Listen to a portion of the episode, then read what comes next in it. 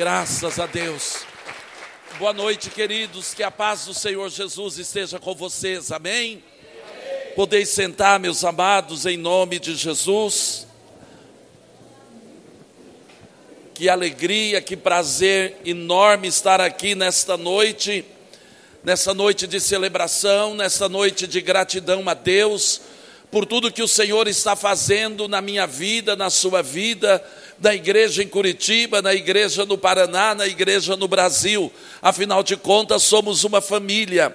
E a conquista da UBPC Pinheirinho é também a minha conquista, é também a sua conquista. Tudo que Deus está nos dando, temos motivos muito para celebrar o Senhor, para adorar o Senhor. Eu, quando cheguei antes de entrar e conhecer a estrutura, ah, já no pátio fui recepcionado pelo meu amigo, meu filho Jean, e eu disse para ele, falei para outros que estavam aí, tá? Que chegando aqui eu recebi uma ligação do Conselho Nacional. Chegando aqui eu recebi uma ligação do Conselho Nacional. Raramente eles me ligam, raramente estranhei, Giba, porque me ligaram a esse horário. Aí atendi, aí era o nosso presidente dizendo assim para mim, Pastor Célio, Estou informando o senhor que a partir de segunda-feira o senhor está sendo transferido para Curitiba, o BPC Pinheirinho. Estou aqui, tá? Venho trabalhar de diácono, venho trabalhar. Pastor Oswaldo disse que como diácono eu sou bom, tá? Então estou aqui, Pastor William, né? Mas brincadeiras à parte, querido, que alegria como não celebrar o Senhor, Pastor Moisés? Como não agradecer a Deus por tudo que Deus está nos dando, por tudo que o Senhor está fazendo aqui? Parabéns, Pastor Celso, Pastor Andréia, todo o time aqui da UBPC Pinheirinho, por essa grande conquista. Isto é graça, isso é o favor de Deus, é a bondade de Deus, é a bondade do Senhor. Esse esse edifício, esse prédio estava fechado aqui, esse espaço, há alguns anos já, né? Alguns anos Deus estava guardando para a igreja. Deus estava guardando para cumprir as suas promessas na vida da nossa igreja aqui em Curitiba. Que coisa fantástica. Eu, eu disse, eu disse para os nossos queridos ali que eu estou feito a rainha de Sabá quando foi visitar Salomão, né? Quando foi visitar Salomão, porque eu não vi nada. Eu, eu sei que eles postaram nas redes sociais, né, postaram foto, mas eu não gosto de ver nada antes, né? Eu gosto de me surpreender. Então eu não vi, eu não vi nada. A, a, aliás, ontem eu vi só uma, uma, foto aqui da fachada, mas eu não vi nada, não vi vídeo, não vi nada do que estava acontecendo aqui, porque eu queria, pastor Ezequias, realmente me surpreender hoje e de fato fiquei surpreso com a bênção de Deus, porque eu sei, tá? E se o pastor Celso fosse falar, ele falaria dos milagres para estar aqui. Isto é graça do Senhor. Amém, queridos? Graças a Deus, nós vamos é, compartilhar uma palavra de Deus ao seu coração. No meio de tantos pregadores que tem aqui hoje, aí o pastor Celso, e eu só obedeci porque ele é presidente, né? Aí ele me chama para vir falar aqui hoje. Hoje eu queria estar sentado aí ouvindo vocês. Mas, queridos, com o coração cheio de alegria, com o coração grato a Deus por tudo que Ele tem dado a esta igreja, que é a minha e a sua igreja, nós precisamos ter esse coração de pertencimento, nós precisamos ter esse senso de pertencimento, porque às vezes a conquista do meu amigo parece que não é minha conquista, mas não é verdade. A sua conquista é a minha conquista. Eu faço parte. Diga comigo, eu faço parte. Você faz parte. Você orou, você contribuiu, você tem andado juntos. Então, se andamos juntos, a conquista é nossa. Eu quero compartilhar uma palavra de Deus ao seu coração. Pensei muito o que falar numa noite como esta, tá?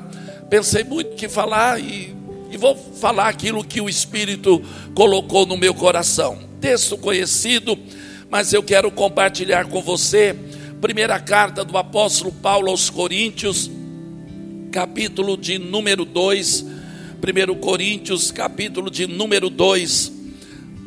O apóstolo Paulo escreve dizendo assim: Eu mesmo, irmãos, quando estive entre vocês, não fui com discurso eloquente, nem com muita sabedoria para lhes proclamar o mistério de Deus, pois decidi nada saber entre vocês, a não ser Jesus Cristo e este crucificado. E foi com fraqueza, temor e com muito tremor que estive entre vocês. Minha mensagem, minha pregação não consistiram em palavras persuasivas de sabedoria, mas consistiram em demonstração do poder do Espírito, para que a fé de vocês, para que a fé que vocês têm, não se baseasse na sabedoria humana, mas no poder de Deus. Louvado seja o nome do Senhor. É lógico que é um texto conhecido, e aqui os grandes pregadores que nós temos aqui, com certeza já pregaram muitas vezes sobre esse assunto. Quando nós olhamos para a história da igreja de Corinto, uma igreja ah, que nasceu há mais ou menos 20 anos após a crucificação do Senhor Jesus, quando Paulo vai a Corinto e ali ele começa a evangelizar e ele estabelece a igreja do Senhor naquela cidade, naquela região, naquele é uma cidade portuária da Grécia. Paulo estabelece a igreja naquele lugar. E volta embora, ele fica ali em torno de quase dois anos, um ano e oito meses, mais ou menos, firmando aqueles novos irmãos, firmando aqueles novos crentes, uma igreja constituída por judeus e por, pelos gentios que moravam ali, pelos gregos que ali estavam, enfim. Paulo dedica um período da sua vida, quase dois anos, para estabelecer aquela igreja, mas aí ele vai, continua seu trabalho missionário, mas naquela cidade, naquela região, fica estabelecida uma igreja. E agora Paulo está escrevendo aquela igreja aproximadamente cinco anos depois da fundação daquela igreja, talvez lá em volta do ano 50 ou 55, Paulo escreve esta carta àqueles crentes de Corinto. Ele escreve em resposta a um dos irmãos que havia ah, falado com ele, escrito uma carta e falando de algumas questões que estavam acontecendo no meio da igreja, e eles queriam algumas informações e queria algum direcionamento.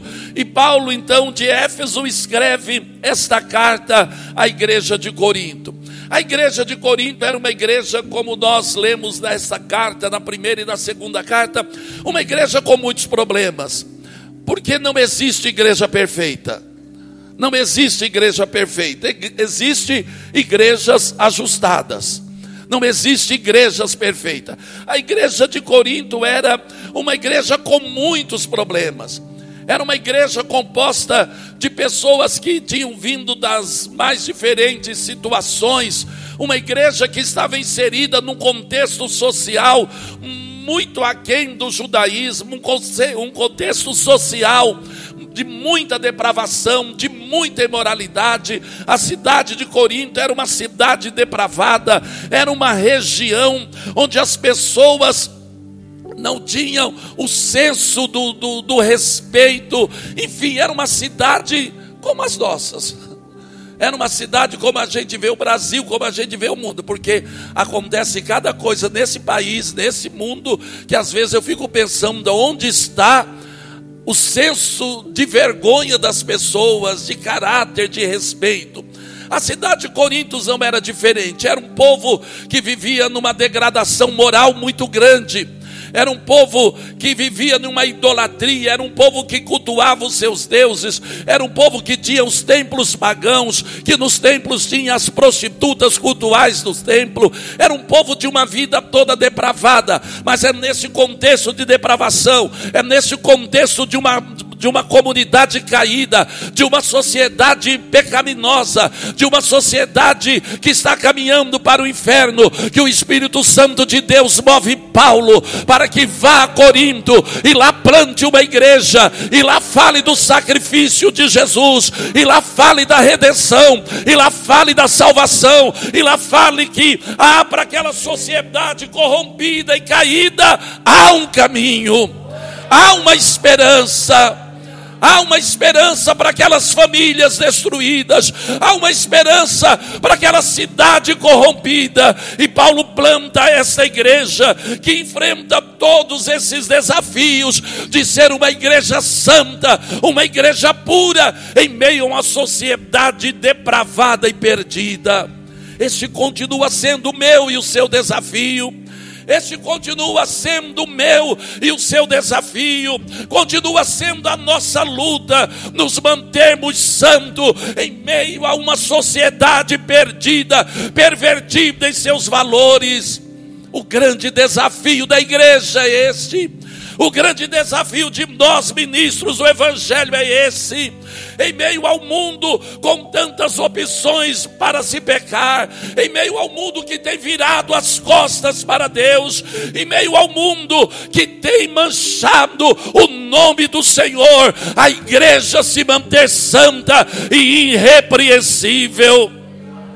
Este é o grande desafio. Nós vemos Paulo ele começa a sua carta, e se a gente for a fazer um apanhado geral, Paulo começa agradecendo a Deus, embora os problemas da igreja, embora as crises da igreja, embora as falhas da igreja, Paulo sabia, não, o evangelho que foi plantado ali é capaz de mudar aquele povo é capaz de mudar aquela sociedade, é capaz de mudar a vida daquelas pessoas. E eu acho o texto no capítulo 1, antes desse que eu li, no capítulo 1, Paulo olha para aquela igreja e ele diz o seguinte: olha, porque o testemunho de Cristo foi confirmado entre vocês, de modo que não lhes falta nenhum dom espiritual. Era uma igreja que vivia a experiência do carisma, dos dons espirituais. E ele diz: Olha, de modo que não lhes falta nenhum dom espiritual, enquanto vocês esperam que o nosso Senhor Jesus Cristo seja revelado. Queridos, que interessante. Paulo já escreve aquela igreja e diz: Olha, vocês estão cheios de dons, vocês estão cheios da graça, a graça de Deus vos envolveu, vocês não têm falta de nenhum dom, vocês esperam, vocês estão esperando que o Senhor Jesus Cristo seja revelado. Quer dizer, uma igreja que esperava a volta do Senhor, era uma igreja que já esperava a revelação do Senhor, mesmo em meio aos problemas, mesmo em meio às crises que a igreja enfrentava, mesmo em meio à perseguição, mesmo em meio àquela sociedade depravada, aquela igreja tinha esperança, a esperança na volta do Senhor. Ah, meus queridos, se há alguma coisa que eu e você precisamos ter em mente, é que nós não podemos perder essa esperança. Há pouco eu vi o Pedro Estevão orando aqui, e ele falando: Senhor, ao monte de Jerusalém vai se fender, porque o Senhor está vindo. Porque o Senhor está vindo, essa é esperança, mesmo em meio às dificuldades, você não pode perder a esperança da manifestação e da revelação do nosso Senhor e Salvador Jesus Cristo, que breve virá para buscar os seus. Aleluia. E Paulo diz àqueles crentes: olha, Ele mesmo, Ele os manterá firmes até o fim. Ele os manterá firmes até o fim, de modo que vocês serão irrepreensíveis no dia do Senhor. Paulo olha para aquela igreja, mesmo vendo os problemas, ele diz: Olha, vocês têm dons, vocês têm carisma, e vocês estão esperando a revelação do nosso Senhor Jesus Cristo. Ele vos manterá firme. Ele vos manterá firmes. Oh, meu amado, é Ele que nos sustenta. É o Senhor que sustenta a minha vida. É o Senhor que sustenta a igreja. É o Senhor que tem sustentado o BPC Pinheirinho. É o Senhor que tem sustentado as nossas igrejas desse estado e nessa nação. É Ele que tem nos mantido firme, porque os desafios são os mesmos, as lutas são as mesmas, os problemas são os mesmos, mas o Senhor, Ele tem nos mantido firmes, aleluia. E Paulo continua escrevendo a igreja e falando da igreja, das situações que aquela igreja estava enfrentando. Ele começa corrigindo as distorções da igreja, as divisões que havia na igreja, a igreja que estava se tornando partidária, a igreja que estava perdendo a unidade tão pregada, tão falada pelo Senhor Jesus, a igreja que estava se esquecendo do mandamento do Senhor quando disse: Olha, eu quero quero que vocês sejam um que vocês sejam um, que haja unidade. Paulo corrige ao partidarismo da igreja, mas aí ele chega, e eu quero chegar no texto que eu li, ele chega no versículo de número 2, no, no capítulo de número 2, e todos os primeiros quatro capítulos de, dessa, dessa carta, Paulo vai falar sobre o comportamento dos cristãos, como os cristãos devem viver. Mas aí ele chega no capítulo 2, ele diz: Olha, eu mesmo, irmãos, quando estive com vocês, quando visitei vocês, quando estive com vocês, não fui com discurso eloquente, nem com muita sabedoria para lhes proclamar o mistério de Deus. Paulo usa essa expressão porque aquela igreja, embora vivesse, estivesse situada, localizada, como eu disse, numa sociedade depravada, mas era o berço da cultura. A Grécia era o berço, é o berço da cultura. É, é de lá que saíram os grandes filósofos, os grandes pensadores. Era um povo sábio, era um povo intelectual, era um povo cheio de sabedoria, era um povo que valorizava a sabedoria humana, era um povo que valorizava os grandes pensadores era um povo que tinha que tinha apreço por ouvir os bons discursos. Paulo sabia disso, tanto que quando ele prega no aerópago de de Atenas, capital da Grécia, a famosa mensagem do Deus desconhecido. Ah, o povo estava lá, ele chega naquele espaço onde existem altares para todos os deuses, porque era um povo politeísta, mas ele encontra um altar ali ao Deus desconhecido e ele aproveita essa frase, essa expressão para anunciar Jesus Cristo para os gregos para anunciar a mensagem da salvação. Mas agora ele vem e diz para aquela igreja: Olha, quando eu fui e quando eu estive com vocês, eu não fui com um discurso eloquente, eu não fui com um discurso com muita sabedoria, não porque ele não fosse sábio, não porque ele não tivesse entendimento, era um homem dos, um homem dos mais sábios da época, era um homem super intelectual, super inteligente e sábio, mas ele disse: Eu não fui falar com vocês baseado na minha sabedoria, eu não fui falar com vocês com discurso eloquente, nem com muita sabedoria, para lhes proclamar o mistério de Deus. Aí eu amei essa expressão do apóstolo, pois decidi, diga comigo, decidi. Pois decidi. Sabe, pastores, sabe, igreja, o que está, o que eu e o que nós estamos precisando fazer é decidir. Decidir que mensagem vamos pregar. Decidir qual é a palavra que, como igreja, temos para este mundo. Decidir quais são os conceitos e, como igreja, nós temos para apresentar este mundo. Paulo vê toda aquela situação e sabe de todo o contexto cultural, e sabe de todo o pecado, e sabe que a igreja estava tomando rumos que não agradavam a Deus, rumos que eram contrários à vontade de Deus. Mas Paulo escreve e diz: Olha, quando eu estive com vocês, eu não fui com sabedoria, com muita sabedoria, eu deixei isso de lado.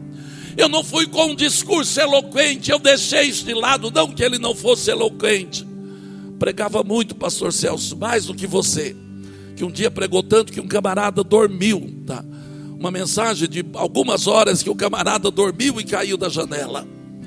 Não é porque ele não fosse um eloquente pregador, não é porque ele não tivesse sabedoria, mas ele disse: Olha, quando eu fui estar com vocês para proclamar o mistério de Deus, eu não usei disso, pois eu decidi, pois decidi nada saber entre vocês, a não ser Jesus Cristo e este crucificado. Queridos, a igreja precisa recobrar isso. A igreja precisa restaurar a mensagem de Cristo, desse Cristo crucificado. A igreja precisa restaurar essa mensagem de poder. Estamos vivendo num mundo, numa sociedade onde existe muita gente falando de Jesus, falando de Jesus de maneira que não consegue tocar o coração das pessoas. Ah, existe muitas e muitas igrejas com um discurso bonito, muitos e muitos oradores com uma palavra que chama a sua atenção. Mas nós precisamos decidir qual vai ser a nossa mensagem para essa geração, pastor Leandro. Qual vai ser a nossa mensagem para esta geração? Qual vai ser a mensagem da igreja para esses últimos dias que antecede o arrebatamento da igreja? Neste mundo perdido, corrompido, neste mundo onde os valores estão invertidos, qual vai ser a mensagem, a palavra da igreja? Vamos negociar nossos princípios, vamos negociar nossos valores, ou vamos nos atentar e decidir no nosso coração que a nossa mensagem, que a nossa palavra será sempre a respeito de Jesus Cristo crucificado. Aleluia! Jesus Cristo crucificado no Brasil, aonde nós assistimos de coração surpreso, sexta-feira, a presidente do Supremo Tribunal pautar a pauta do aborto e votar favorável à descriminalização do aborto até a décima segunda semana. E eu dizia, pastor Ezequias, lá com meu pessoal, falei, gente, como é que uma pessoa fica tantos anos no tribunal, agora vai se aposentar e vai deixar essa marca negativa, esse legado terrível? Mas qual vai ser a palavra da igreja? Qual vai ser o posicionamento da igreja? Qual vai ser a mensagem da igreja? Nós precisamos decidir hoje, não é amanhã, não é depois. É agora, pastores. É agora, igreja. É tempo de nós dizermos como Paulo: olha, eu não estou preocupado com A, eu não estou preocupado com B, eu não estou preocupado com o que falo, com o que dedo com a cultura deste mundo. Eu não estou sendo influenciado pela cultura e pelos valores deste mundo, porque eu decidi que a minha mensagem é a respeito de Jesus Cristo. É a respeito desse Cristo que me salvou desse Cristo que me restaurou, desse Cristo que mudou a minha vida. Ah, nós precisamos decidir, nós precisamos parar um pouco para pensar.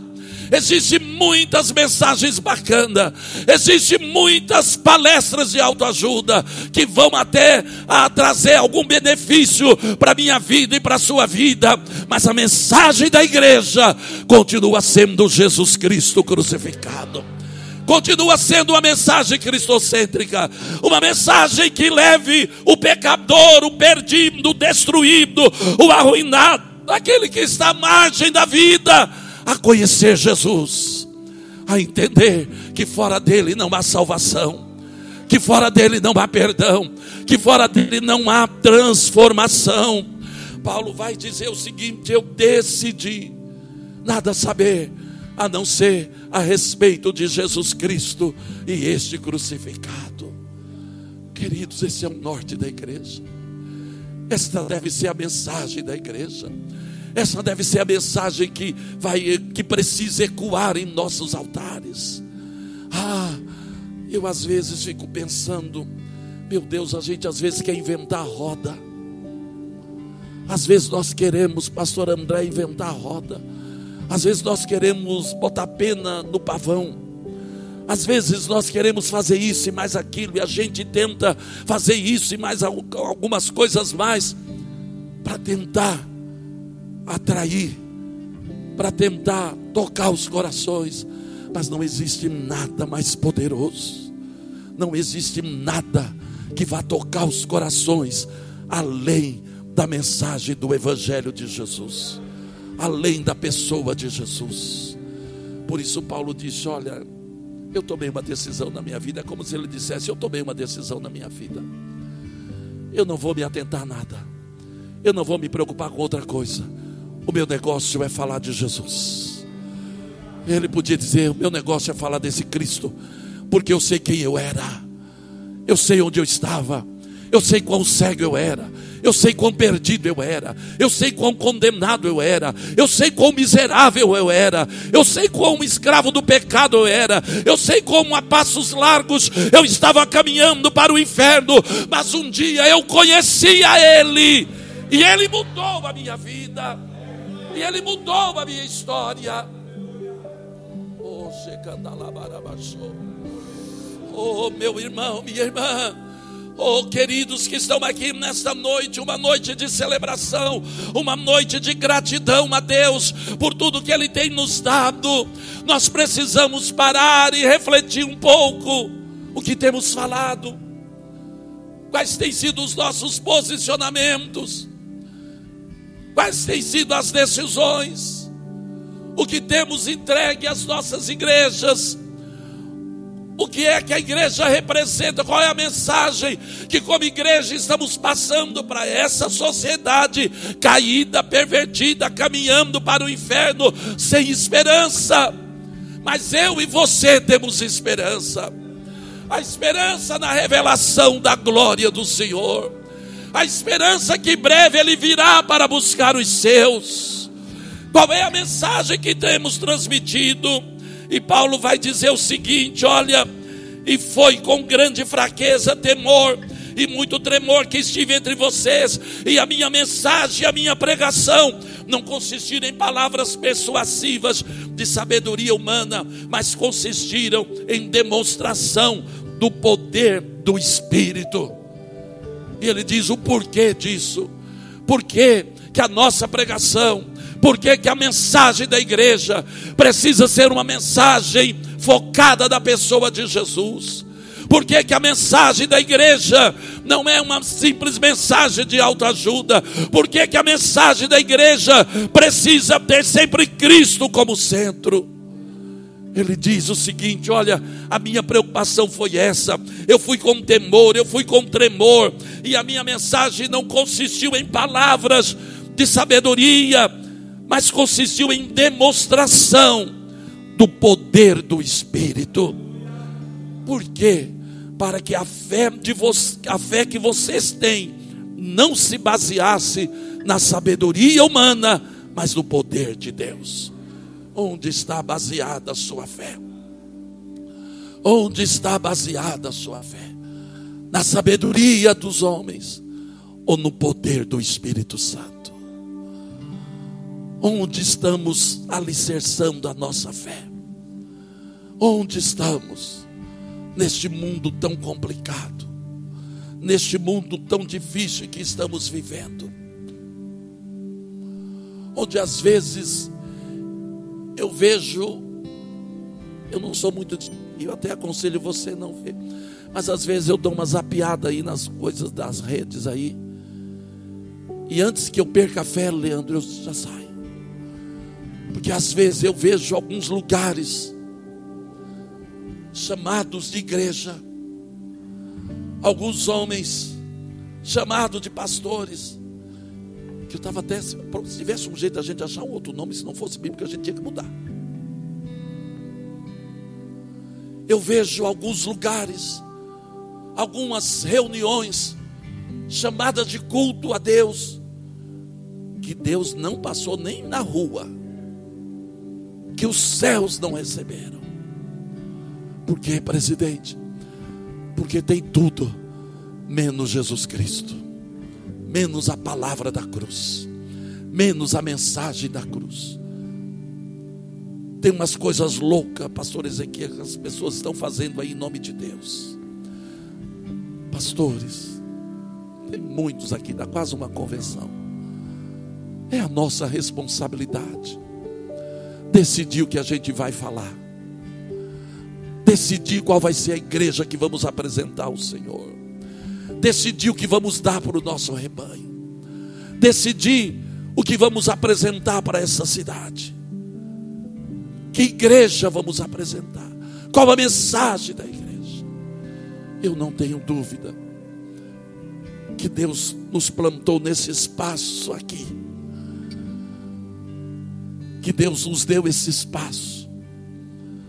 Porque neste lugar a mensagem é cristocêntrica. Porque Deus quer fazer desse ambiente, desse espaço, um farol. Até porque a gente está aqui bem no alto para que as pessoas saibam: eu vou naquela igreja, porque naquela igreja não tem babaquice. Eu vou naquela igreja, porque naquela igreja não tem meninice. Eu vou naquela igreja, porque naquela igreja não brincam com o evangelho. Eu vou naquela igreja, porque ali tem uma palavra a respeito de Jesus. Porque ali tem demonstração de espírito de poder. Eu vou naquela igreja porque tem uma mensagem que toca o meu coração. Eu vou naquela igreja porque tem uma palavra que cura os enfermos. Eu vou naquela igreja porque tem uma palavra que liberta os oprimidos. Eu vou naquela igreja porque a visão daquela igreja é anunciar Jesus Cristo crucificado. Fique em pé em nome do Senhor Jesus. Decida hoje que tipo de pregador você é.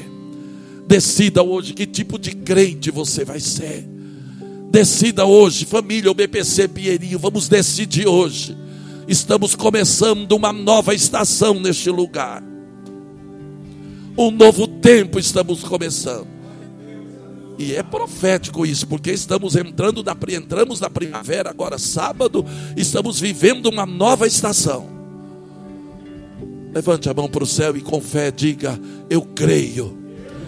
Estamos iniciando uma nova estação neste lugar. Eu creio. Eu creio que as pessoas de Curitiba desejam vir aqui. Desejam vir não pela estrutura. Eu já chorei, eu me alegrei pela estrutura. Como não se alegrar? Já me alegrei com a estrutura, mas que as pessoas da grande Curitiba digam: Eu vou não apenas pela beleza, não apenas pela estrutura física, mas eu vou naquele lugar, porque aquele altar continua pegando fogo. Eu vou naquele lugar, porque a mensagem daquele povo continua tocando os corações.